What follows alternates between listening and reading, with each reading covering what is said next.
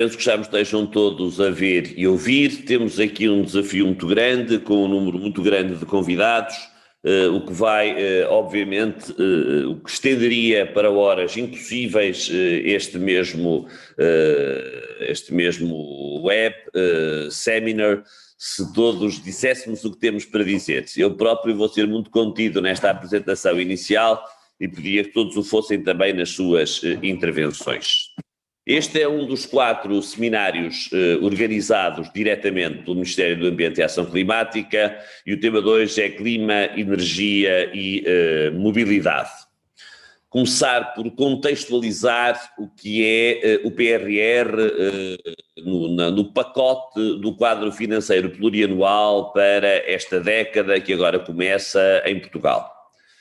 O, o, o, PRR representa um valor de investimento eh, para, ou melhor, o valor de fundos da ordem dos 16,4 mil milhões de euros, entre subvenções, que são a maior parte, e os empréstimos, mas dizer que esta é uma parcela dos 61 mil milhões de euros que vêm para Portugal durante esta mesma década, somados entre aquela linha vermelha, que são cerca de 11 mil milhões que ainda estão por gastar do PT 2020, estes 16 mil milhões de que falei e os quase 34 mil milhões que correspondem ao QFP, ou se quiserem, usando uma linguagem mais clássica, ao quadro comunitário de apoio. O desafio é enorme, porque mais do que falar em 101 mil milhões de euros, o número que vale a pena reter aqui são 6,8 mil milhões de euros ano. Para terem uma ideia, só eh, em Portugal só houve uma vez em que esta execução foi ultrapassada e foi obviamente no último ano de um quadro comunitário de apoio, do quadro comunitário de apoio anterior. A média anda entre os 13 e os 13,5, o que significa que temos aqui mais do dobro da média para gastar ao longo destes anos e por isso a, questão de começar depressa, ser objetivo, não perdendo nunca, evidentemente, aquilo que é a estratégia que subjaz a tudo aquilo que iremos fazer, é da maior importância. O PRR está dividido em três pacotes: um da resiliência, outro da transição climática, eh, onde estão eh, três eh, das componentes que iremos discutir hoje mais em concreto: a mobilidade sustentável, a eficiência energética dos edifícios, o hidrogênio e outros gases renováveis, e tem um terceiro pacote, que é o pacote da transição digital.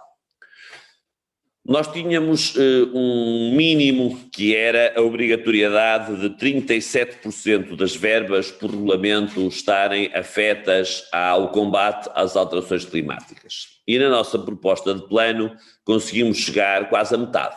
47% das verbas são afetas ao combate às alterações climáticas. Uh, estão ali os números e as diversas componentes onde ela está presente e algumas que não são geridas por aqui, dou o exemplo, por exemplo, da habitação, e também a percentagem, de acordo com os regulamentos comunitários, de, eh, de, em que se considera, de facto, a componente climática. Nestas três de que vamos falar hoje, hidrogénios e renováveis é 100%, na eficiência energética dos edifícios é também 100% e na mobilidade sustentável de igual forma. Passando em revista, uh, essencialmente, e como disse, estas três componentes, uh, repito apenas que as cinco componentes da transição climática são então a mobilidade sustentável, a descarbonização da indústria, uh, a bioeconomia sustentável, que aliás tem um seminário a seguir a este, é que eu tenho que ser tão rigoroso no cumprimento dos tempos, a eficiência energética dos edifícios, o hidrogênio e as renováveis. Já agora dizer que, eh, assim como disse, que o PRR é uma parcela, ainda expressiva, daquilo que são os fundos comunitários que vêm para Portugal nesta década que agora começa, nós estamos aqui claramente a, a desenhar um conjunto de reformas e um conjunto de projetos que não podem ser desenquadrados daquilo que são todas as outras verbas que vêm para estes setores. Vou dar exemplos concretos quando aqui se fala em, eh, eh, em uh, eficiência energética da administração central, isto não quer dizer que a administração regional não tenha, ou, local não seja contemplada. Sim, é no quadro comunitário de apoio. Quando eu falo aqui no metro e falo, por exemplo, muito pouco na ferrovia, isso quer dizer o quê? Quer dizer que a ferrovia será contemplada também no quadro comunitário de apoio. Então, se a ideia de mobilidade sustentável, mais do que reformas, é de facto a concretização de projetos e a concretização de projetos que nós sabemos que estarão concluídos em cinco anos. Por isso, aquilo que aqui foram alinhadas foi a linha de metro de Lisboa, a linha vermelha até Alcântara, que já estava, que se desenvolveu em sede de projeto em paralelo com a linha circular, mas só houve dinheiro para poder financiar uma. A expansão do metro do Porto, com uma nova ponte sobre o Douro, da Casa da Música até Santo Vídeo, passando para a Estação das Defesas. Uma linha de metro ligeiro na continuidade da que é hoje a linha amarela de Lisboa, eh, que acaba em Odivelas até Loures uma linha de BRT descendo a Boa Vista desde a Rotunda e depois por Serralves ao longo da Machal da Costa, a descarbonização dos transportes públicos, já o explicarei com mais detalhe, e enquadra-se aqui a aquisição do material circulante para o longo curso em empréstimo. Eh, a aquisição do material circulante nas três componentes regional, uh, suburbano e longo curso ultrapassam um bi daquilo que são os compromissos para com a ferrovia uh, neste, neste pacote uh, somado. incluímos aqui o empréstimo para o longo curso por uma razão tão simples como esta ser uma das unidades de negócio da CP que dá dinheiro, que é lucrativa e, portanto, é possível pagá-la com um empréstimo. Aparecem aqui discriminadas uh, os valores destas mesmas intervenções, repito, uh, quatro delas uh, concentradas nas duas áreas metropolitanas, a descarbonização dos transportes públicos, essa é dirigida ao país todo. Estamos apenas agora a falar de, de autocarros elétricos e a hidrogênio. Uh, digo isto por oposição ao que referimos durante o quadro comunitário de apoio anterior, em que uh, pagamos a, hidrogênio, perdão, a elétricos e a gás natural, aqui o gás natural estará excluído, sendo que também a possibilidade de pagamento é a 100%. Está aqui a programação anual, uh, o que dá uma ideia, uh, enfim, da morosidade destes processos, obviamente na descarbonização dos transportes públicos. Queremos já em 2021, tanto quanto possível, lançar os concursos todos que estiverem à nossa frente para que uh, já a partir de 2022 possamos ter estes novos autocarros. Em todas estas linhas, a única das linhas de metro e BRT, a única que pode, de facto, já ter obra no terreno com significado no próximo ano, é a linha de BRT da Boa Vista, porque não há exigência de haver um estudo de impacto ambiental. As entidades promotoras não são necessariamente estas. O que é que eu quero dizer com isto? Para o Metro de Lisboa, sim, é o Metro de Lisboa para o metro do Porto, é o metro do Porto. Mas quando estou a falar do metro ligeiro de superfície, o metro de Lisboa está disponível e nós tivemos que, que impor desta forma. Mas, por exemplo, a área metropolitana de Lisboa quiser integrar esta mesma construção, por exemplo, na nova empresa metropolitana de Lisboa, é só sabermos que assim deve ser.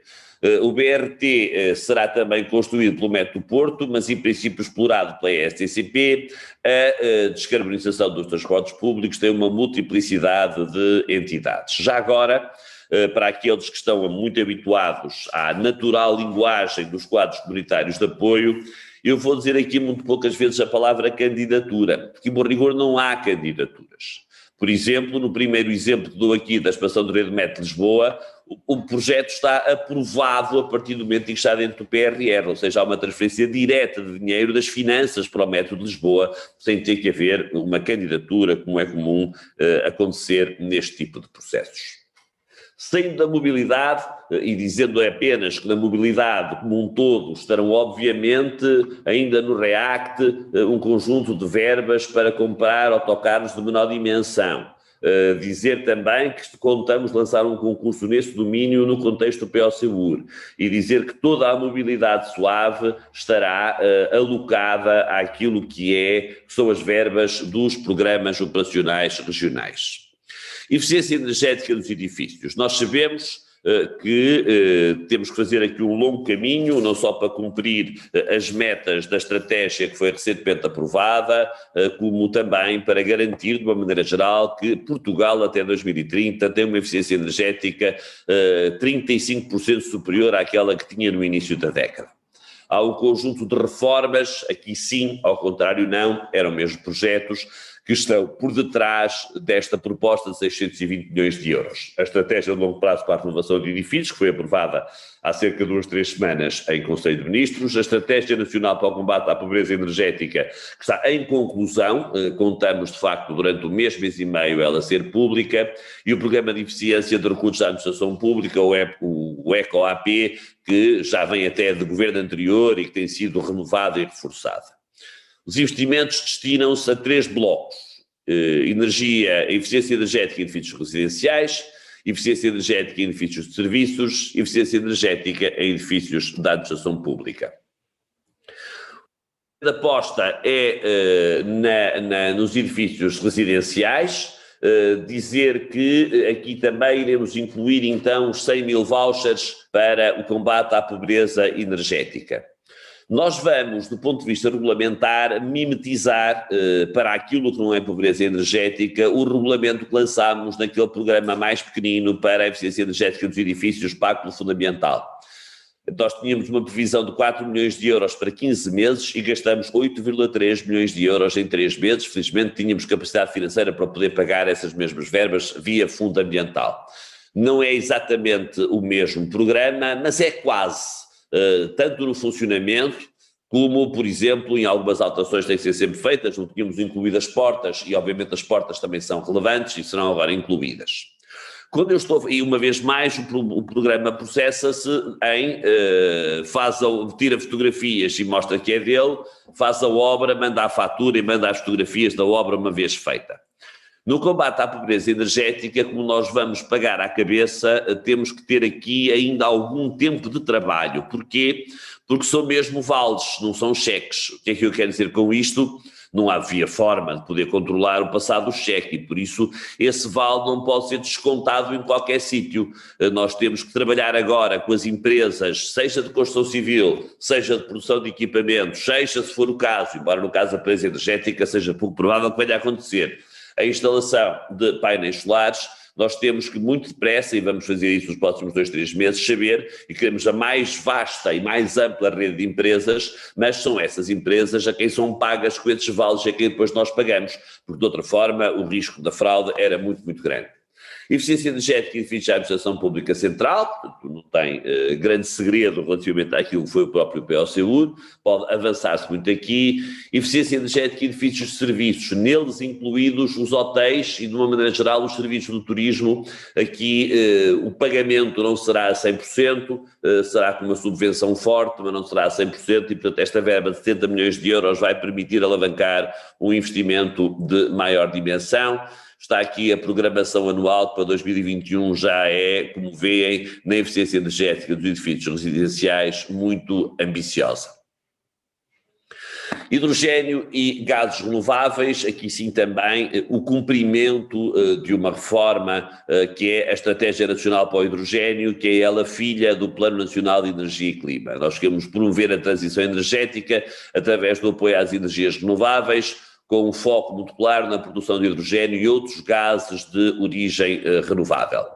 Eu não vou falar aqui da potenciação da eletricidade renovável da região autónoma da Madeira, nem da transição energética da região autónoma dos Açores. Obviamente, eles fazem parte deste pacote de 371 milhões de euros, mas aquilo em que nos queremos concentrar uh, e que abrimos à discussão são os 186 milhões de euros que querem contribuir para a introdução gradual do hidrogênio verde, há ali uma gralha, não é verde, é mesmo verde, e de outros gases renováveis em diversos setores económicos, nomeadamente redes de gás natural, indústria e também eh, os transportes.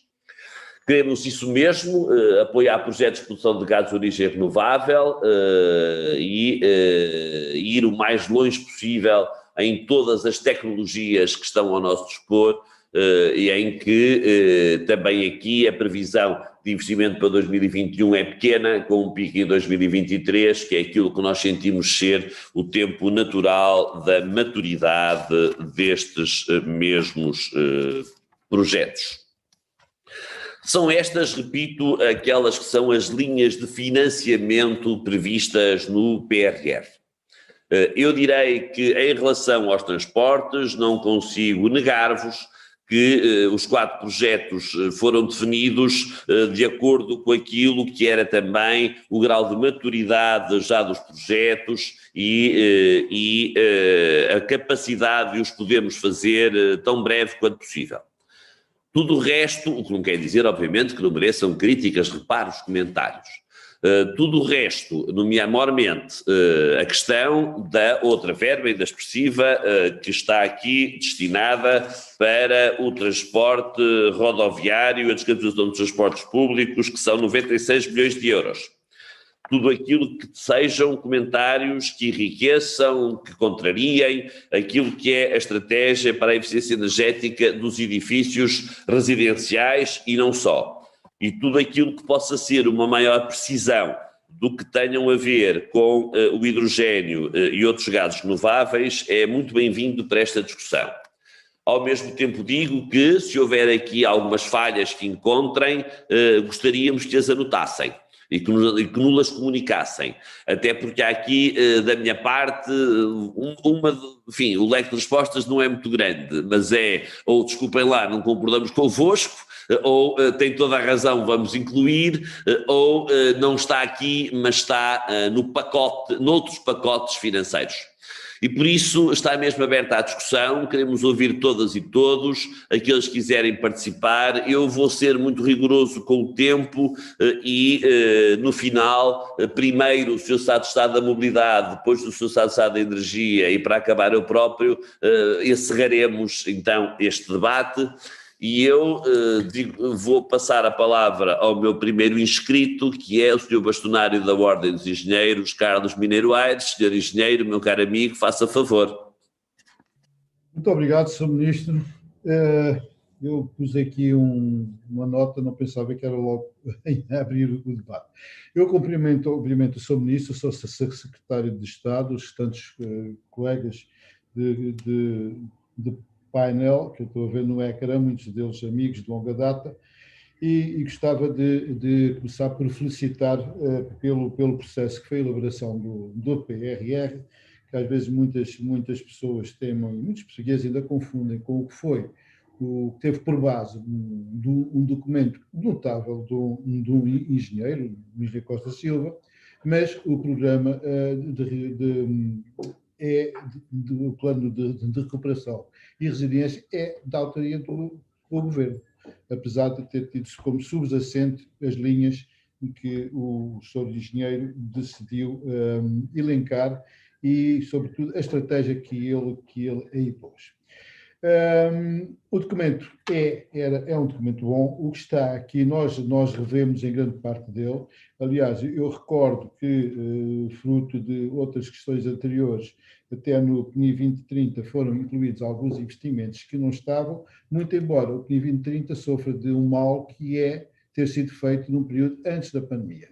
E, portanto, vai ter necessariamente de ser revisitado, porque há alguns aspectos que necessitarão de ajustamentos. O que já não acontece com esta versão do PRR, que está feita exatamente para combater a pandemia, para dar resposta a, alguns, a algumas das, das prioridades que foram elencadas. Eu confesso que eu revejo-me revejo em grande parte, e a Ordem dos Engenheiros também se, se em grande parte do que, do, que está, do que está feito para a área ambiental, e desde logo também não seria de, de estranhar, porque temos que o reconhecer, o Ministério do, do Ambiente tem um longo trabalho feito no que diz respeito a planos.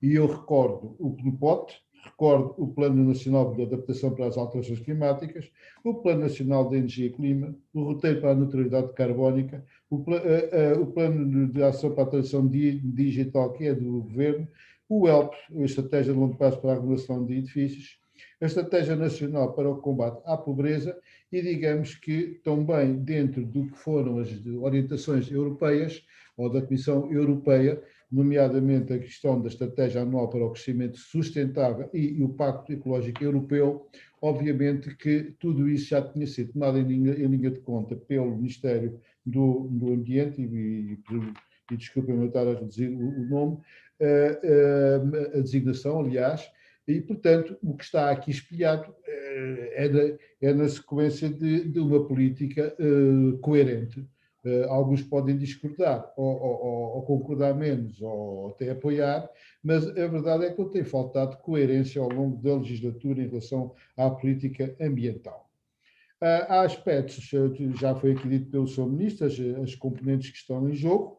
Ontem foi falada uma também muito importante, que é a componente nova, relativamente à gestão hídrica, que tem a ver com um território mais competitivo e coeso, a par das florestas, e também as infraestruturas também têm muita questão a ver com as questões climáticas. E hoje estamos aqui, efetivamente, a falar da mobilidade, da, da descarbonização da indústria, da bioeconomia, da eficiência energética em edifícios e do hidrogênio. Uh, uh, também o Sr. Ministro referiu, nomeadamente na eficiência energética em, em edifícios, e é, uma, é, é, um aspecto que nos diz muito, porque nós temos um parque habitacional altamente envelhecido e que necessita, obviamente, de grandes intervenções. Também o ano, o ano, o ano passado tinha havido já um sinal quando foi feito um apoio exatamente à melhoria das condições habitacionais e também ao conforto, ao conforto dessas habitações. Portanto, em relação eh, às linhas que estão aqui incluídas e não só, porque há muito mais vertentes ambientais Ehm, ao longo de todo o plano, ou do, aliás, da proposta do plano e das, e das que contam, eu não posso dizer de deixar de, de, de afirmar uh, duas, duas outras, outras, outras coisas. A Ordem dos Engenheiros, como é sabido, deposita grandes esperanças naquilo que vai ser a solução do hidrogênio. Uh, esperanças e expectativas, porque nós, eu pessoalmente, agora falo em meu nome, porque a questão não é consensual dentro da ordem, tem montado alguma, alguma polémica. Eu confesso que tenho uma grande abertura a, a, ao desenvolvimento de soluções novas e eu até costumo, em relação à questão do, do, do, hidrogênio, dizer assim, quem é que teria prestado um dobrão, um dobrão um cruzado, uh, uh, para a construção de navios e de caravelas para os, os descobrimentos, não é? era, era, uma, era com certeza uma, uma missão que ninguém acreditava que chegasse a, ao sucesso, mas eh, na verdade foi. E o, e o, hidrogênio é, é a mesma coisa. Está a dar os primeiros passos, não é, não é uma tecnologia assim tão incipiente como tal, porque é uma solução que já é utilizada há muito tempo e, portanto, com certeza que vai ser uma forma nova de armazenar energia. Porque nós, nesta fase da transição, o problema principal reside no próprio armazenamento da energia. Enquanto nós sabemos que a energia hídrica é facilmente armazenável, que corresponde a volume de água armazenada em barragens, a energia de origens renováveis tem o problema de ser intermitente por enquanto, porque não há capacidade de armazenar e neste momento está-se a apostar, a apostar nisto. Há uma questão também que na componente 10, e eu gostava de, de, referir aqui, obviamente que o recurso ao transporte individual passa por uma melhor oferta do transporte coletivo, e só assim é que se pode evitar os movimentos pendulares, sobretudo nas grandes áreas metropolitanas, mas eu recordo aqui que às vezes começa-se pelo fim a resolver as coisas. Na verdade, é necessário repensar o território, é necessário repensar o mal que foi feito durante décadas, muitas décadas mesmo, que obrigou a remeter os cidadãos para a periferia dos grandes centros urbanos, para onde têm que trabalhar todos os dias, e na verdade quem tem que ter uma vida normal, isto é, levar os filhos à, à creche ou à ama ou aos avós e ir a correr, apanhar o transporte e vir, tem muito poucas alternativas ao transporte individual para, para fazer esse circuito, porque ao fim do dia é a mesma coisa. Portanto, há que, há que repensar a proximidade entre os empregos e, e, e, e a habitação, Obviamente que a pandemia também veio criar aqui um paradigma novo e uma abertura nova a tudo o que tem a ver com o trabalho à distância. Nós descobrimos que não é necessário fazer muita da vida que fazemos, fazíamos antes e que tudo isso é substituível, desde logo o que estamos a fazer aqui. É verdade que nós perdemos o contacto físico e perdemos uma série de coisas, mas é um dos, é um dos aspectos que realmente eu critico muito, é que antes, antes, de, antes de haver medidas que de alguma forma até são punitivas, há que criar as condições verdadeiras para evitar que, que os cidadãos, porque ninguém, ninguém, ninguém quer abdicar do conforto, e o conforto também digo que não são as filas enormes que são confortáveis, portanto, se houver outras soluções, é possível haver uma nova cultura. Uh, no essencial, no essencial também saúde, saúde, as medidas para despromover a descarbonização da economia e a, e a, e a descarbonização das soluções energéticas, tudo numa, numa, numa perspectiva de que realmente temos um futuro novo.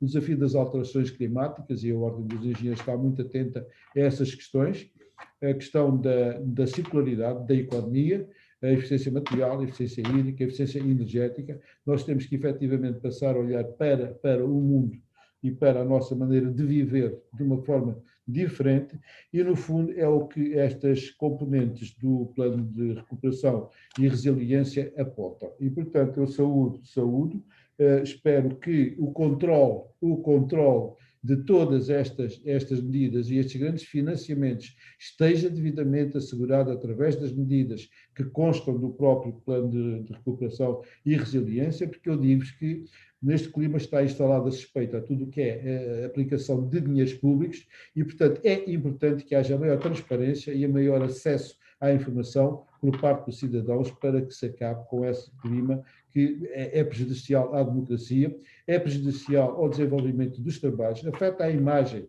de quem está envolvido em tudo isto e, portanto, eu acho que com estes mecanismos e se, se o plano seguir neste caminho, complementado depois com o que vai ser o PNI 2030, saúde, obviamente, a iniciativa tomada no que diz respeito ao ambiente em, em Portugal. É uma lufada de, de ar fresco em muitos aspectos e, portanto, estamos efetivamente a olhar para o futuro. Muito obrigado. Obrigado, Sr. Mineiro Aires. Imagino, eu nunca interromperia o meu bastonário, embora tenha as cotas em dia, tenho medo que ele um dia me denuncie. Mas para terem uma ideia do tempo, é assim: se todos falarem o mesmo tempo que eu, isto acaba às 11 da noite. Todos falarem o mesmo tempo que o G. Mineiro Aires, ninguém vai ver o Braga Porto. Portanto, temos mesmo que encurtar as intervenções. E aquilo que eu nunca faria, que era interromper o meu bastonário, não me levem a mal. Eu vou interromper os próximos que vierem a intervir, e, portanto, coisa que não quero fazer, como é evidente, e passo a palavra ao Miguel Gilmata, da Associação Portuguesa para a Eficiência Energética e Promoção da Cogeração. Muito obrigado. Bom dia a todos, muito obrigado, Sr. Ministro, pelo convite, serei telegráfico. Hum, e gostava de começar por, por manifestar uh, a satisfação da, da, Associação ao verificar a inclusão repetida uh, de, de, do tema de eficiência energética neste, neste plano. Mas, por outro lado, também, também manifestamos a nossa apreensão por não, haver, por não haver neste plano uma referência específica uh, a uma das principais tecnologias que contribui para a eficiência energética, que é precisamente a cogeração.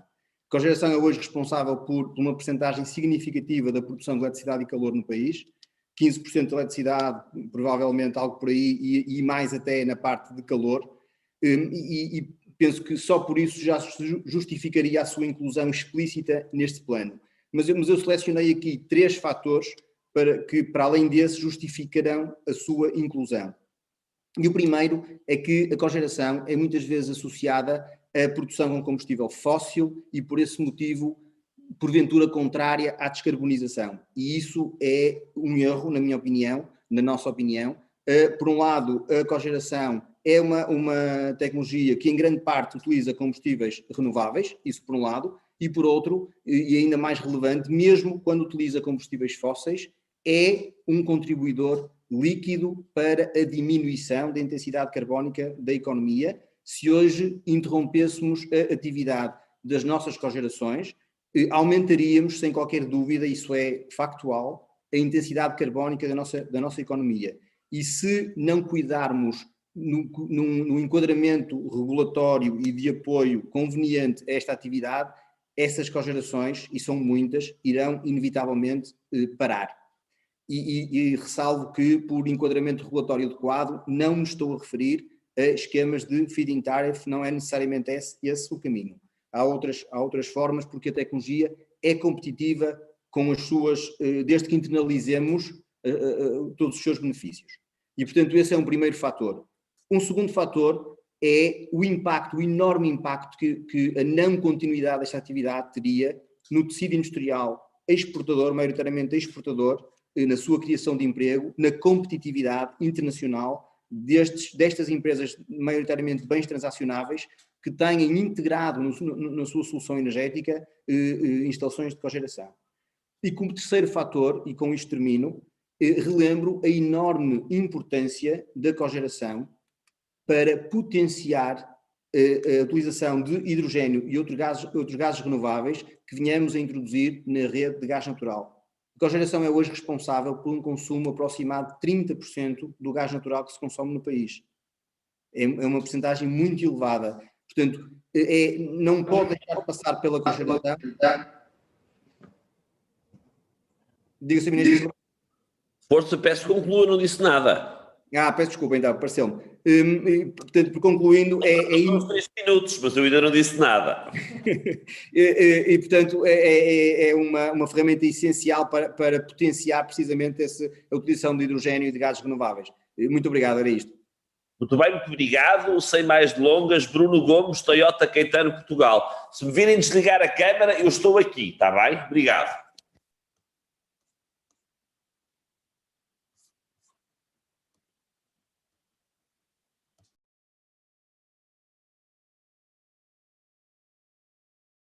Estará com o microfone desligado. Ah, peço desculpa, agora sim. Peço Muito bem. Ah, Já passaram 10 segundos, faça favor. Estava a agradecer a oportunidade de, de, de poder participar neste, neste colóquio, tanto ao Sr. Ministro em particular. Uh, desejar ou endereçar um bom dia a todos os restantes participantes. Uh, a minha questão é muito breve. Uh, eu analisei os pacotes relativos à mobilidade sustentável e também no que concerne ao hidrogênio e energias renováveis, e em nenhum destes tópicos eu vi qualquer tipo de alusão portanto, ao apoio à criação de uma rede eh, de postos de abastecimento eh, a hidrogênio em Portugal. Fator, como sabemos, absolutamente fundamental para a difusão e o fomento da mobilidade eh, sustentável a hidrogênio. E, portanto, era somente esta a minha questão. Gostaria de saber se foi erro de interpretação ou se realmente está aqui de alguma forma oculta e não totalmente eh, diretamente apresentado no documento. Muito obrigado e um bom dia. Obrigado. Muito obrigado. Dizer que sim, que a mobilidade a hidrogênio uh, está, pode não estar explícita, mas está absolutamente implícita. Aliás, eu disse que a aquisição dos autocarros, uh, subvencionada pelo PRR, é só para autocarros a eletricidade e a hidrogênio. Carolina Gouveia da DECO, se faz favor. Muito obrigada, Sr. Ministro. Agradecer a todos e, e, agradecer o convite feito à ADECO para podermos ter esta oportunidade de, de sermos ouvidos. Também dizer que eh, respondemos à consulta pública, por isso os nossos comentários mais aprofundados e mais detalhados foram enviados. Um, uh, eh, no que respeita a, ao tema de hoje, queria só fazer uma breve uh, uh, referência à questão da, da, eficiência energética. De facto, saudar que, que, este tema é abordado e que a verba é, é de facto relevante, mas no que respeita à pobreza energética, energética, embora sabendo que estamos à espera de facto da, da, da Estratégia Nacional de Combate à Pobreza Energética, que, que, entendemos ser de facto importantíssima, mas não é visível da verba total que está disponível para a eficiência energética dos edifícios quanto qual é a cota parte que cabe para a pobreza energética. Entendemos de facto, já, já é positivo ter ouvido hoje que os 100 eh, mil vouchers que vão ser disponibilizados vão ser disponibilizados à cabeça, ou seja, que não é preciso que haja um investimento primeiro e depois ficar à espera que, que haja ou não a atribuição do, do, do, do apoio, um, mas de facto era importante perceber qual é a prioridade que vai ser dada e qual a importância que é, que é dada à pobreza energética, que nós entendemos que se deve começar pela melhoria dos edifícios que têm o pior desempenho energético e em que de facto se, se ressentem mais as famílias em situação de pobreza energética. Essa, essa era a questão que gostaria, gostaria de, de colocar. Muito obrigada mais uma vez. Obrigado, Patrícia Vasconcelos, da Caetano Buzz. Sim, muito bom dia. Bom dia, Sr. Ministro. Muito obrigada pelo convite. Uh, o Sr. Ministro acabou de responder à pergunta que eu tinha, mas de qualquer das formas gostava mais uma vez de, de referir que o Grupo Salvador Caetano revê-se muito no objetivo de promover uma transferência modal no meio urbano privilege, obviamente, o transporte público coletivo, forma a garantir um ambiente mais saudável nas nossas cidades e contribuir para a descarbonização do setor dos transportes. Eh, já respondeu à minha pergunta que as verbas disponíveis são exclusivamente para veículos elétricos e, e baterias de hidrogênio, que era uma preocupação que nós tínhamos de, de, ver se ainda estariam incluídos veículos a gás natural, mas já está respondido, agradeço, muito obrigada e era só isso. Muito obrigado, obrigado também pela exiguidade do tempo, e ainda assim foi muito clara. Uh, Manuel Queiroz, da STCP, e a seguir a Carla Pedro.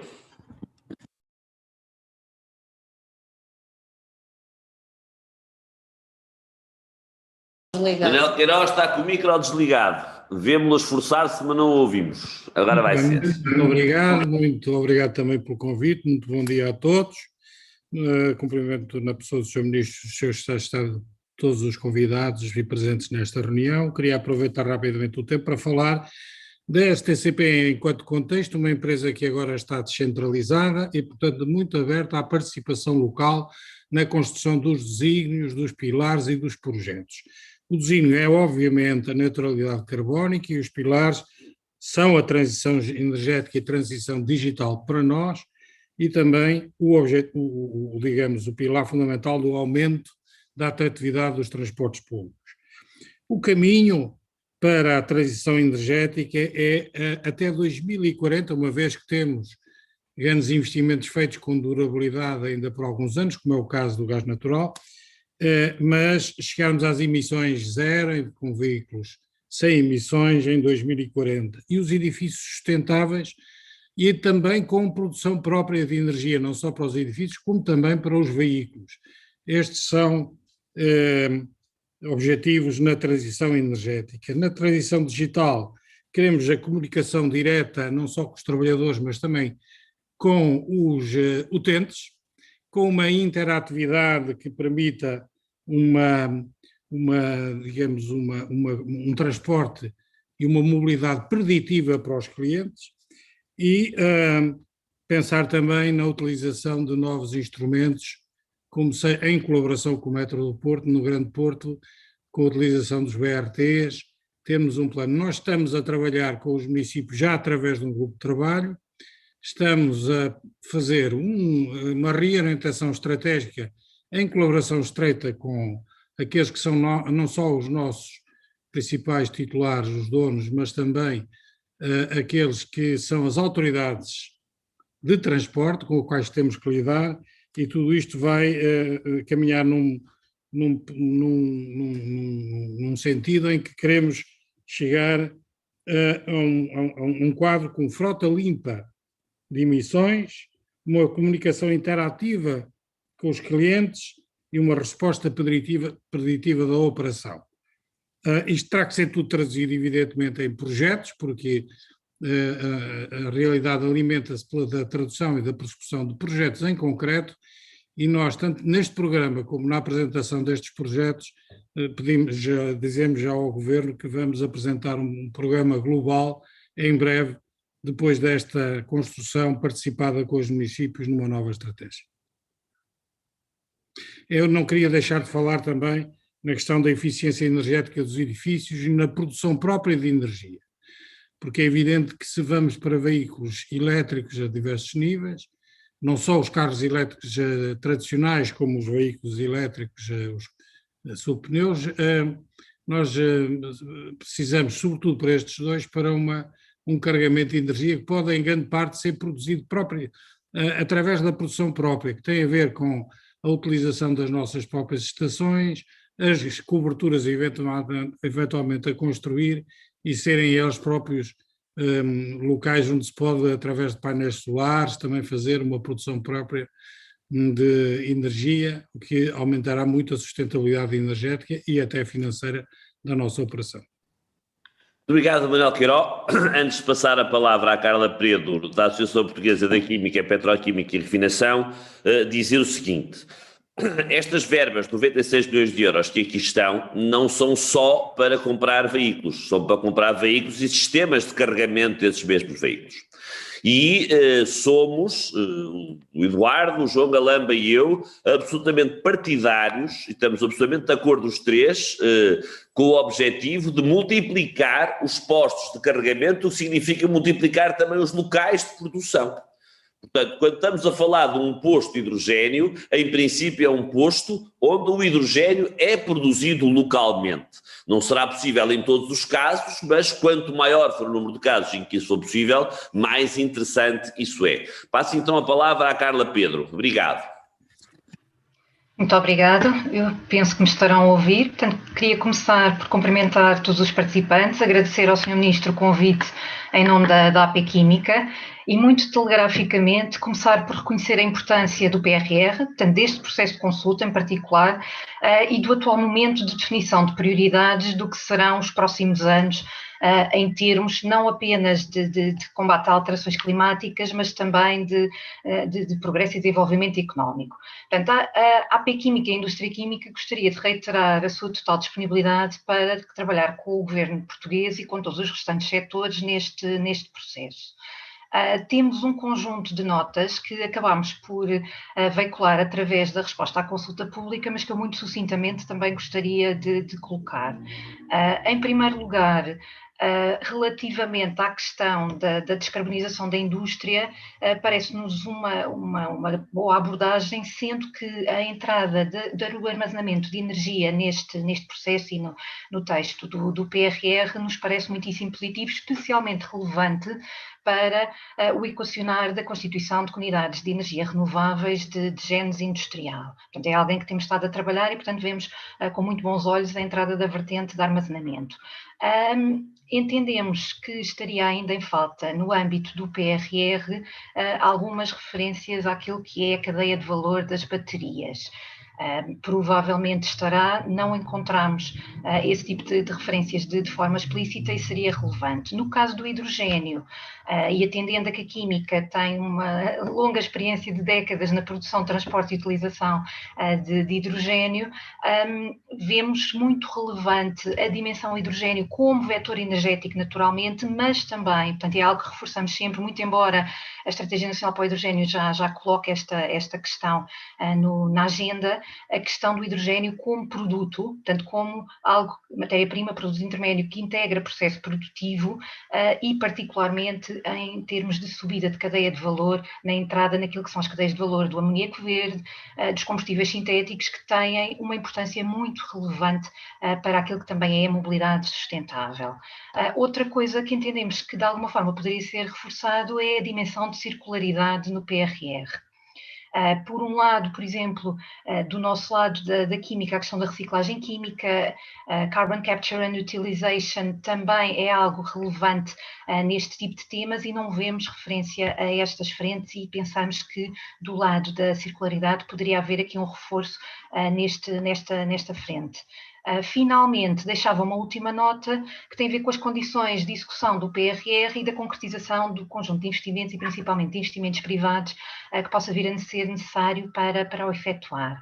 Um, temos noção de que o objetivo uh, é ambicioso, queremos contribuir para ele, uh, entendemos que é relevante tentar conjugar duas dimensões, portanto, transição uh, energética, descarbonização com competitividade, em particular competitividade de indústria que é altamente eletrointensiva, portanto, e que tem várias empresas CEL, e, portanto, parece-nos muito importante considerar a dimensão de, de, enquadramento regulamentar para permitir esse tipo de, de investimentos. Muito obrigada.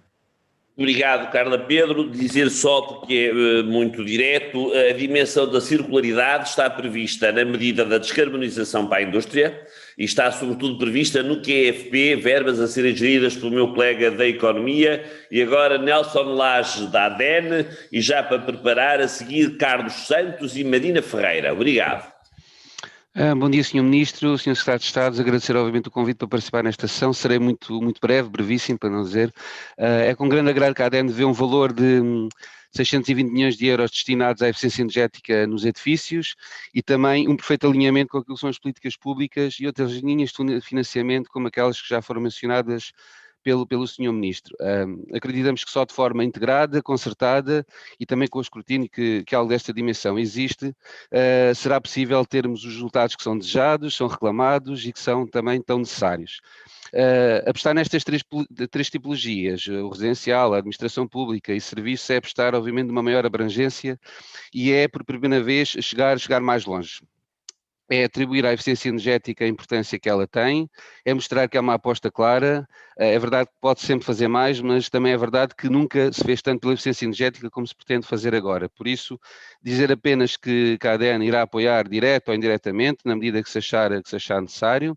A ADN estará também sempre do lado da solução e será sempre também um parceiro na concretização das políticas que visem contribuir para mais e melhor eficiência energética. Muito obrigado, Sr. Ministro.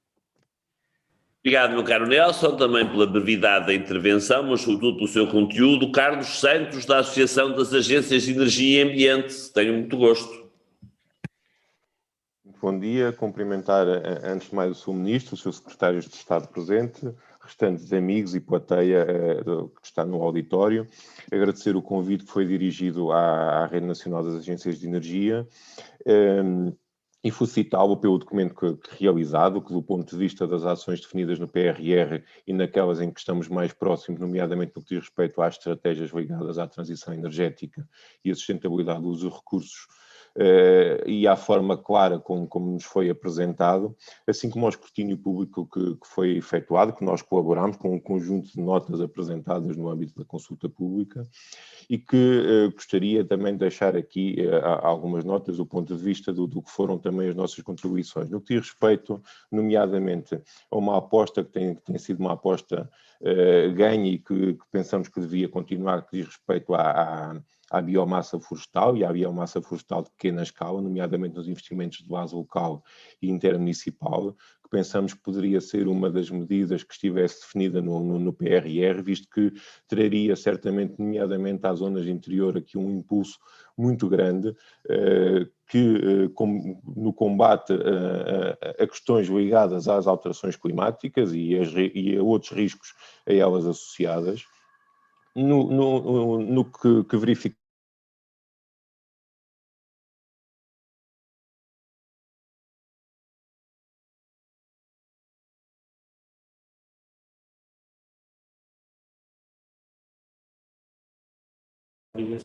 Meu caro Carlos Santos, não estamos a ouvir e penso que mais ninguém está a ouvir, portanto é um problema seu eh, e não da rede.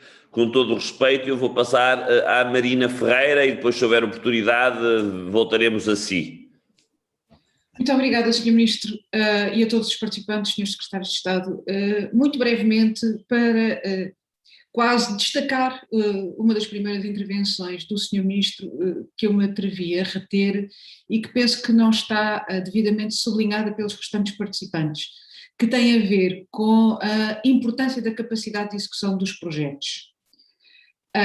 como foi dito pelo Sr. Bastonário e por outros participantes, o Ministério do Ambiente tem sido ímpar eh, na preparação e no planeamento de várias medidas de desenvolvimento e de uh, aceleração da transição energética, mas depois o que se verifica é que muitas vezes passar do planeamento para a capacidade de execução, execução física, material, se torna muito difícil. Uh, e daí eu querer, em primeiro lugar, congratular-me muito vivamente com aquela uh, primeira uh, quase referência do Sr. Ministro a que não há candidaturas, ou seja, a partir do momento em que os projetos estão considerados no PRR, automaticamente estão aprovados, o que permite que os atores possam de imediato iniciar a, a execução dos seus projetos e sabemos o quanto isso é moroso, e também a destacar em relação a esta questão da, da rapidez da execução, a percepção que tenho de que apenas se este programa puder avançar muito rapidamente, como destacou o Sr. Ministro, é que ele poderá surtir os efeitos desejados. Ou seja, uh, acho que é fundamental, este é um plano que mais do que enunciar objetivos, é um plano que nos obriga a unir-nos a todos uh, num objetivo comum, que é fazer retomar todo este setor e fazê-lo retomar corrigindo erros do passado, através da, da, da, da retoma da parceria com o nosso hospedeiro, que é a terra, deixando de a penalizar, como a temos vindo a fazer até aqui. E por isso, Sr. Ministro, eh, só intervenho, para, não, não, não para congratular, mas para destacar esta questão que eu penso que é vital, que é a capacidade de execução do projeto. E acho que todos temos que estar envolvidos nisso, porque eh, é uma área que normalmente é muito difícil. Muito obrigada, Sr. Ministro. Obrigado, doutora Maria Ferreira. Eu pergunto ao Carlos Santos se me está a ouvir e se quer completar a sua intervenção. É mesmo completar que se diz. Muito obrigado. Bem, haja, Sr. Ministro. Uh, agradeço uh, isto, as questões ligadas ao interior, temos mesmo estas fragilidades no que diz respeito à comunicação. Mas, no, no, computando, eu, eu, dizia que sentíamos a falta no que diz respeito à intervenção nos edifícios da administração pública local, sentimos também a, a, falta no que diz respeito à, à, utilização da geotermia de baixa entalpia. Nós somos um país com, com, com, com recursos na baixa entalpia. Uh, poderíamos aqui também fazer uma aposta que fosse uma aposta ganha. Uh, nomeadamente no que diz à nossa tarefa específica de agências de energia, com a proximidade que temos no território com, e com estes mais de 100 interlocutores que, que, que estão espalhados pelo país, uh, penso que poderíamos dar a nossa contribuição, nomeadamente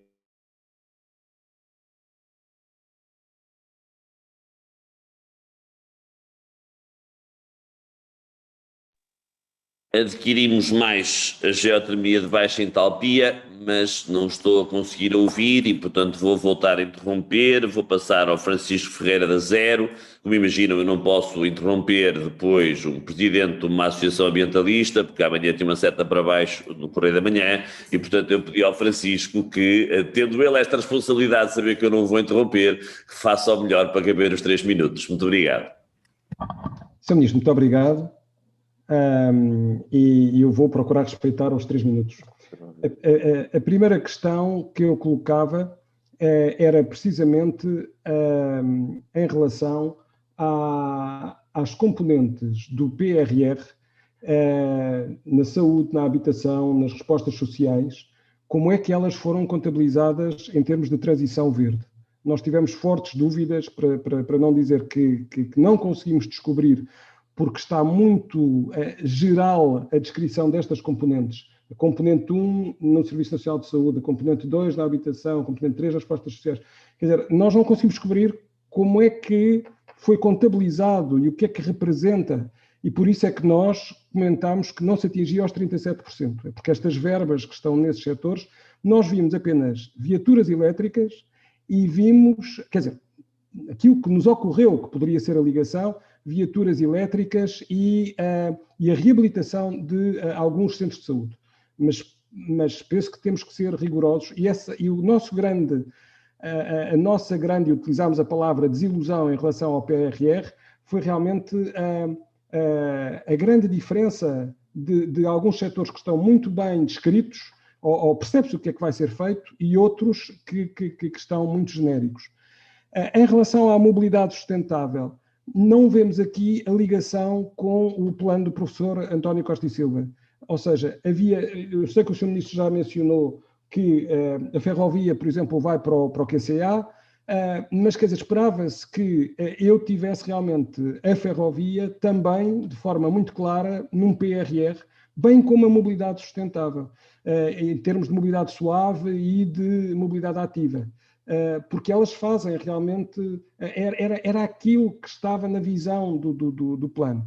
Por último, uh, gostaria de perguntar, e a DECO também já falou deste aspecto, a questão da pobreza energética na eficiência energética, mas em particular uma questão, por exemplo, mencionam-se 100 mil cheques vales, como aliás colocou na sua apresentação eu, eu, talvez tenha perdido algum bocadinho, uh, mas uh, qual é o valor e qual é o papel destes cheques?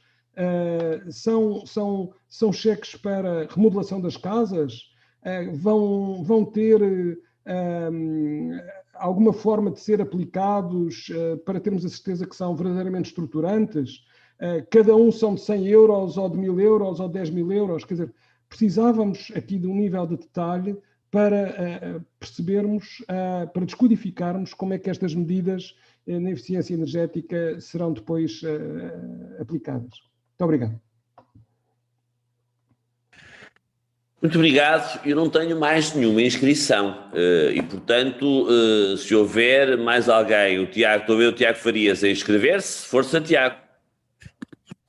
Muito obrigado, cumprimentar o Sr. Ministro, o Sr. Estado e todos os colegas e e agradecer esta oportunidade. Eu vou mesmo ser cirúrgico e, e focando na descarbonização dos transportes públicos. Eu penso que o Sr. Ministro já, já clarificou que o, o, a verba eh, eh, será para a aquisição de veículos limpos e o conceito de limpos serão auto, autocarros a hidrogênio ou 100% elétricos, incluindo infraestrutura, eh, mas perguntava se haveria alguma abertura para, no caso particular de Carris, mas não seremos os únicos, de também uh, para a renovação de material circulante que, que seja elétrico, 100% elétrico, mas que não sobre não autocarros, no caso particular da Carris, que são os elétricos, onde há um projeto de, da sua expansão.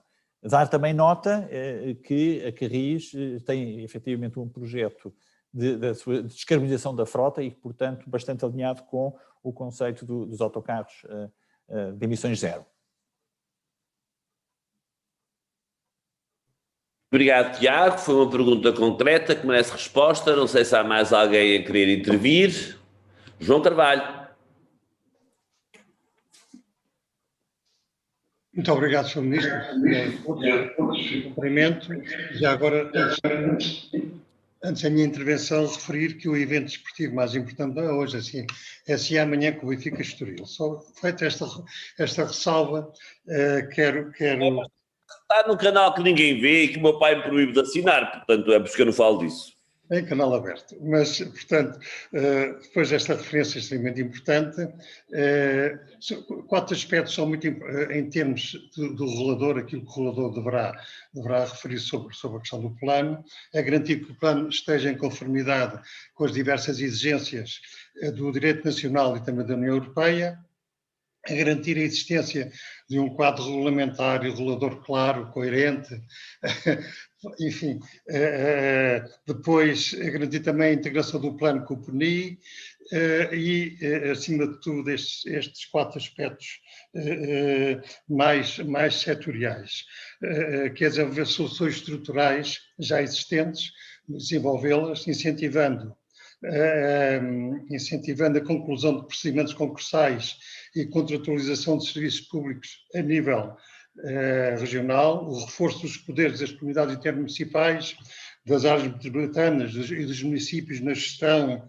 eh, e financiamento do sistema de transportes, e também introduzir lógicas tarifárias eh, melhor adaptadas aos novos tipos de procura dos transportes.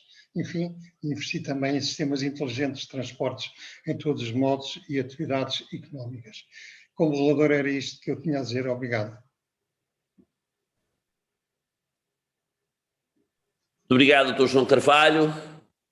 Agora é que não vejo mesmo mais nenhuma intervenção. Uh, e por isso íamos então uh, começar a, a encerrar uh, este seminário e eu ia passar a palavra ao Estado de Estado Eduardo Pinheiro, seguidamente ao Estado de Estado João Galamba e depois eu fecharia. o Eduardo não está em sala, mas ouviu obviamente com muita atenção, portanto ele, enfim, dirá o que entender, respondendo também a algumas das perguntas concretas que foram sendo colocadas. Obrigado. Muito obrigado, Sr. Ministro, cumprimentar a todos os participantes e que é determinante em todo este processo de haver, haver esta partilha de, de opiniões. É relativamente ao, ao, que, foi, que foi aqui dito e relativamente à política em particular, no que diz respeito à mobilidade sustentável, e foi dito também logo na primeira intervenção do Sr. Ministro, isto tem que ser visto também no conjunto de toda a aposta e também do conjunto do financiamento disponível, nomeadamente do PES, para financiamentos mais imediatos e que muitos deles estão, estão em curso, mas também no âmbito do quadro de financiamento plurianual e, portanto, tem que ser visto dessa forma e, portanto, como consequência também do Plano Nacional de Investimentos. Eh, nas, nas, relativamente a estes projetos em concreto, o que os ditou, obviamente, que foi, por um lado, projetos para os quais havia, estavam devidamente amadurecidos, nomeadamente em termos de, de estudos, e, e diria, não posso dizer que sejam projetos de, de, importância inequívoca, porque evidentemente tudo é passível de ser, de ser discutido, mas independentemente disso tinham um, um consenso, diria, relativamente amplo e a capacidade de executar eh, relativamente também rápida face às limitações de tempo que temos e por, por duas importâncias. Por um lado, eh, por esta limitação e por outro lado, porque o próprio plano prevê se há um objetivo muito claro relativamente à mobilidade sustentável, não é menos importante o objetivo de contribuir, de contribuir do ponto de vista direto e indireto também para o próprio relançamento da, da economia e daí também esta, esta urgência em todo, em todo o processo. Portanto, no âmbito desta complementariedade, os modos suaves, em particular, eh, serão sobretudo financiados no âmbito do PES, como também já estão a ser, mas também no quadro, no âmbito dos programas, dos programas regionais, e isso parece-me um, bastante adequado, vendo isto como, como um sistema. O engenheiro Mineiro Aires fez uma, uma referência, no fundo, ao, ao, planeamento, ao território, e de facto não temos uma, uma folha em branco e, portanto, temos que ter medidas adaptadas a cada um dos territórios. E, portanto, neste caso em concreto, estamos a falar de projetos mais pesados, projetos que eh, são seriamente, eh, pela, pela, sua, pela sua natureza, essencialmente para as áreas metropolitanas, onde há maior densidade da população, e, portanto, é nestes territórios em particular que se justificam, mas, em simultâneo, eh, temos, e é isso tem que ser feito, precisamente por essa dispersão que há no território, que muitas vezes dificulta e torna que o veículo individual seja a única, a única alternativa, e, portanto, é, é determinante continuar a fazer as apostas, também no âmbito de, deste, deste programa, com a renovação das frotas, que é determinante, mas também com soluções de transporte flexível, que, que temos apostado, nomeadamente com o programa com o ProTrans, que infelizmente, face à pandemia que temos, que temos vivido, ainda não foi possível, no fundo, ter resultados muito concretos, mas o financiamento e o objetivo está lá e, portanto, continuaremos a trabalhar, a trabalhar nesse sentido.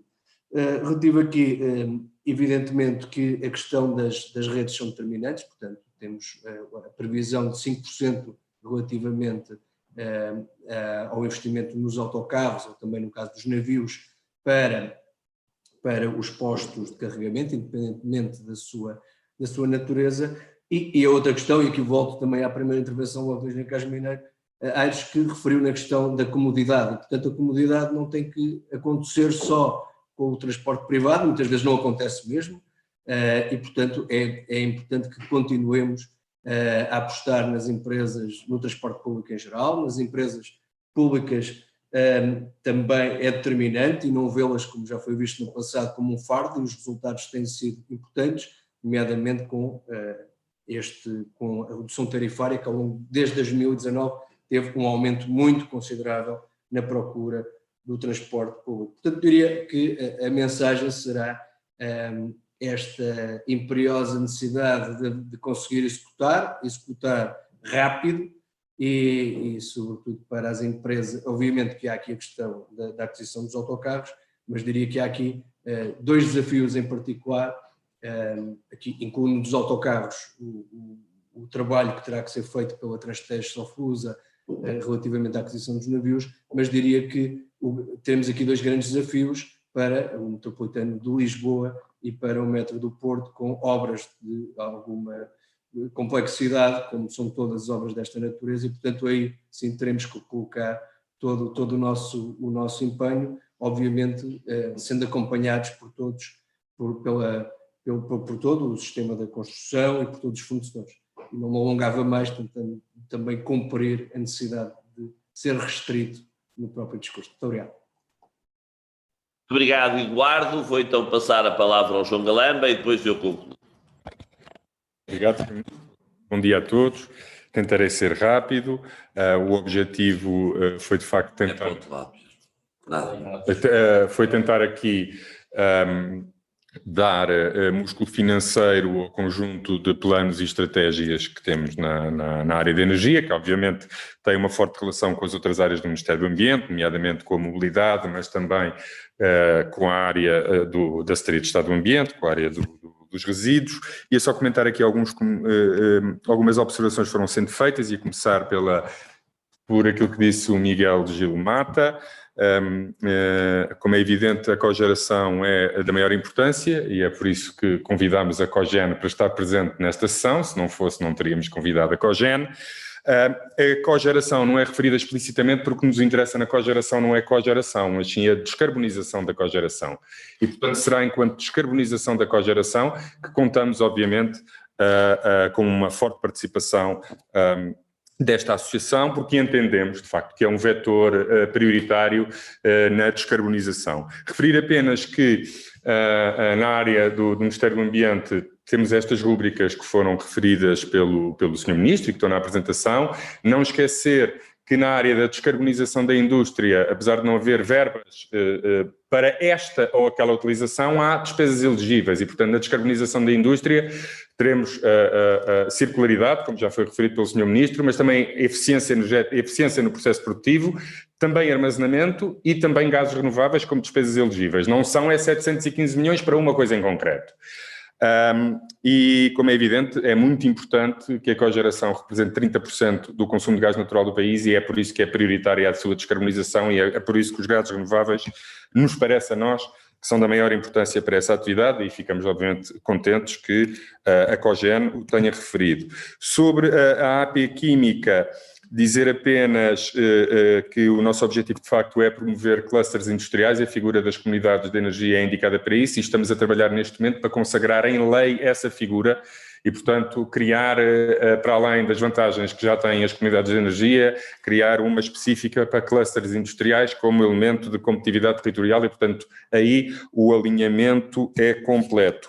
Sobre a questão levantada pelas agências de, de energia, são obviamente parceiros com os quais contamos e com quem temos diálogo e queremos acentuar esse diálogo, sobretudo na parte da eficiência energética e também na parte das comunidades, mas lembrar apenas, como já foi aqui referido pelo Sr. Ministro, que o PRR não esgota todas as verbas que teremos disponíveis para a próxima década e que a parte da administração local ficou uh, no QFP, um, portanto não, há, uh, não é por isso que há menos verbas, aliás até uh, o QFP tem mais verbas que o PRR, Uh, mas porque tem a ver com regras de, de, de execução uh, uh, do PRR, o PRR ficou mais para o Estado Central e o QFP nesta área para a administração local, mas haverá verbas para todos esses projetos e são, obviamente, da maior importância. Só um pequeno comentário sobre a baixa entalpia. A baixa entalpia, nós estamos neste momento a trabalhar na, na legislação, porque é preciso criar esse recurso renovável.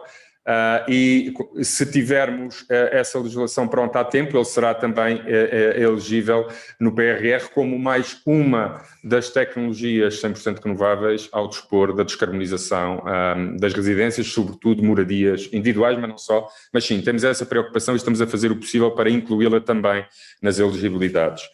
Havia mais um comentário sobre os vales do Francisco Ferreira. Os vales são de 1.300 euros e, no fundo, o, o, o objetivo é, é, um, há um conjunto significativo da população portuguesa que teria dificuldade em montar candidaturas e, portanto, o que nós estamos à procura é de uma forma mais expedita uh, para uh, que um conjunto da população não fique arredada, arredada destes apoios. será, obviamente, central para a estratégia de combate à pobreza energética e o objetivo é a eletrificação dos consumos, a substituição, por exemplo, do, do, do GPL uh, eh, por uh, fogões elétricos e, portanto, promover a eletrificação, a descarbonização, obviamente tudo isto uh, da forma mais transparente possível, mas ainda estamos a trabalhar no desenho concreto destes mecanismos. E penso ser tudo. Muito obrigado. Obrigado. Obrigado também ao Eduardo e ao João. tinha aqui sete notas para concluir uh, esta uh, intervenção. A primeira dizer o seguinte, uma nota mais formal, nós vamos enviar a apresentação a todos uh, e o facto de formalmente a discussão pública ter acabado antes, quem conclui os nossos dossiês, como imaginam, é aqui neste Ministério. E, portanto, o que nos quiserem fazer chegar por escrito até ao final desta semana, embora eu acho que nós tivemos tempo para colocar as questões e aprendemos todas elas, mas se nos quiserem fazer chegar o escrito no final desta semana, não digo coloquem no portal do Participem, se calhar já fechou, mas o, o nosso portal está aberto e, portanto, venham os comentários, as críticas, os ajustes. Uh, começava por uh, ir ao encontro daquilo que o João uh, Galamba disse e a propósito do comentário da, das duas perguntas do Francisco Ferreira. Estes 1.300 euros correspondem a um valor muito próximo daquilo que é o valor médio das candidaturas que nós tivemos Uh, andaram de facto é um bocadinho acima, uh, 1800, 1900, mas depois só os pagamos a 70% e que a ideia é pagar por inteiro. Uh, a tipologia do investimento é em tudo semelhante, seja em obras na casa, seja em, naturalmente, a aquisição de equipamentos mais eficientes uh, e neutros em carbono. Ainda já agora, pegando nas perguntas do Francisco Ferreira, como contabilizamos a habitação e a saúde, é assim, no que diz respeito à habitação, eh, eu sei explicar no fundo, toda a nova habitação vai ser feita com os padrões regulamentares máximos do ponto de vista do conforto térmico, na reabilitação dificilmente conseguiríamos tal e por isso temos aqui um valor de 49%, até porque aquilo que nós queremos privilegiar, nós como todos, não é só mexer no ambiente, é a reabilitação em detrimento da nova construção. Portanto, eu direi que este é até um valor eh, muito honesto, uh, admito até que possamos uh, ultrapassá-lo. No caso da saúde, é porque de facto não só aquilo que for construído novo, mas sobretudo o que for reparado do ponto de vista dos edifícios, eh, vai ter todos os cuidados energéticos e por isso esta percentagem de 44% que eh, aqui está. Indo a uma pergunta mais concreta, que é, aliás, assim concreta mesmo, é do Tiago Farias, que tem a ver com uh, poderem ou não os veículos elétricos aqui ser uh, integrados. Então é assim, eh, eu direi que direi já que sim, mas vou, dizer, mas vou explicar os meus mas. Portanto, eu peço, aliás, está aqui a Sónia Camisa, que de facto incluísse também aqui os elétricos, mas eu vou explicar os meus mas. Nós queremos utilizar estes 96 milhões de euros que estão previstos e já tem um desconto dos navios, quer dizer, a área metropolitana de Lisboa, não é? Embora exista até no Porto, um pequeno barco, um nome delicioso, chamado Flor do Gás, não conheço o barco, é um nome tão bonito, faz a travessia de Lordel do Ouro para a Furada, mas não sei se a Flor do Gás uh, está a pensar aqui em grandes investimentos e, portanto, estamos uma vez mais numa área metropolitana que é de Lisboa. E nós queremos, sobretudo, sobretudo, que os outros investimentos sejam também, obviamente, para as empresas de transporte coletivo rodoviário da área de Lisboa, mas que sejam espalhados país fora. E isto é complementado com outra coisa que ainda não falámos. Nós queremos mesmo abrir, eh, temos até amanhã uma reunião de trabalho, ainda naquilo que há de ser, a, a palavra é horrível, mas é o termo técnico certo, a mortalidade das candidaturas que existem sempre nos programas operacionais, e no POCUR, nós queremos lançar um aviso de 40 milhões de euros, tão breve quanto possível, para a aquisição, sobretudo de autocarros de pequena dimensão, para apoiar o transporte flexível, para, eu direi, os territórios de baixa densidade, que no limite são todas as sim, menos as duas áreas metropolitanas. Essas estarão certamente excluídas. Autocarros já elétricos ou hidrogênio e contemplando as formas de carregamento e de preferência de produção dessa mesma energia. E eu direi, meu caro Tiago, que o sucesso ou o menor sucesso deste aviso vai determinar a possibilidade real de nós virmos a apoiar uh, os elétricos porque uh, se este aviso se demonstrar, por exemplo, insuficiente para a procura que tiver, nós, para uma questão de equilíbrio regional, não consigo comprometer-me com este apoio aos elétricos. Agora, que ele faz sentido, faz, e há uma coisa que eu sei, se nós não tivermos lá essa palavra escrita, depois não virá a poder ser apoiado, portanto esta introdução é de fácil introdução e uh, uh, sim será. A Carolina Gouveia começou por dizer que temos que começar pelos edifícios, gostaria, exprimiu um desejo, que eu percebo perfeitamente, de começar pelos edifícios que têm pior desempenho energético. É assim, não é fácil. Porquê é que não é fácil? Porque isto depende, em primeiro lugar, da vontade do próprio, não é? Da vontade de quem se propõe fazê-lo. Nós temos uma regra, como sabem, eu não sei qual é o ano, peço desculpa, mas acho que é anterior a 90, 93, desde o ano, há um ano, a partir do qual já havia exigências próprias do ponto de vista do conforto térmico e não só o energético, e nós só estamos a pagar construções anteriores a esse ano. Eh, e, portanto, eu direi que essa barreira já vem de trás, mantém-se aqui. Eh, é difícil nós podermos fazer isso dessa forma, porque de outra forma éramos, temos nós a escolher o que deve ser feito. Eh, eu direi que nós podemos ter aqui um critério de desempate, isto é, se por qualquer razão for maior a procura que a oferta, nós poderemos então fazer aqui uma escolha, eh, mas é uma escolha em que ou nós tornamos isto extraordinariamente complexo e obrigamos auditorias energéticas e o diabo 4 e nunca mais é que saímos, a escolha se calhar é por idades, eh, é por edifícios mais antigos, dificilmente o poderemos fazer de outra forma. Sobre o compromisso do Manuel Queiroz e com a vontade de dirigir não só um amigo, mas alguém que tutela agora uma empresa que felizmente foi descentralizada, que é das autarquias e, portanto, uh, ele só tem que me levar a sério por amizade, porque já não há aqui nenhuma relação de tutela com a STCP e ainda bem que assim é. Mas digo-lhe uma coisa, a neutralidade em 2040 é muito tarde. Uh, se eu pensar nos autocarros a gás natural, foram comprados ao ver em 2018, eles fazem 17 anos em 2035 ou seja, em 2035 já não são necessários. E mais ainda, Uh, o gás natural pode ser substituído a 100% por biometano sem ter que mudar eh, nada no autocarro.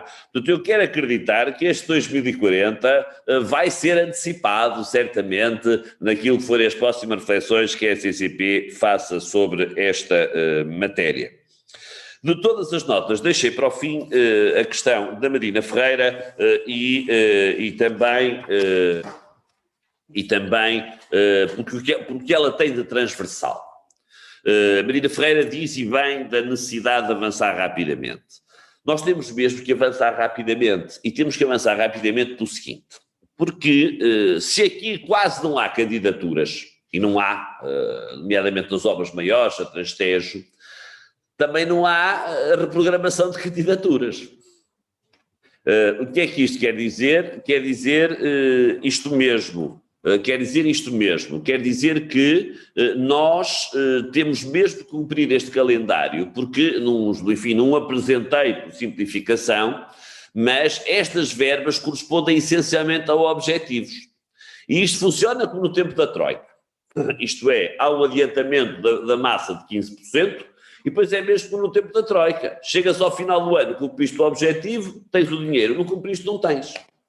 E, portanto, é absolutamente mandatória a rapidez eh, na eh, boa execução, isso é que é fundamental discutirmos agora, para termos a certeza de que estamos no bom caminho eh, e a partir do momento em que estivermos no bom caminho, poderemos então executar em tempo, porque, repito, toda a execução é por objetivos e não há espaço para programações.